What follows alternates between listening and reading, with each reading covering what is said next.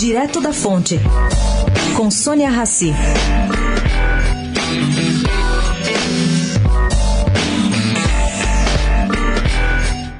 Advogados de Jair Bolsonaro foram ontem à Justiça Eleitoral queixar-se de Fernando Haddad por ele ter divulgado uma notícia falsa, a de que ele teria votado em 2015 contra o Estatuto da Pessoa com Deficiência. Bom, a equipe do petista, consciente aí do, do erro, do equívoco, já havia retirado a postagem do Twitter.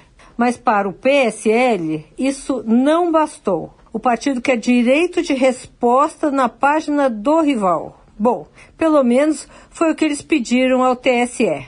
Segundo Karina Cafa, advogada eleitoral de Bolsonaro, trata-se do primeiro pedido de resposta em uma página de candidato presidencial desde o início da campanha neste ano de 2018.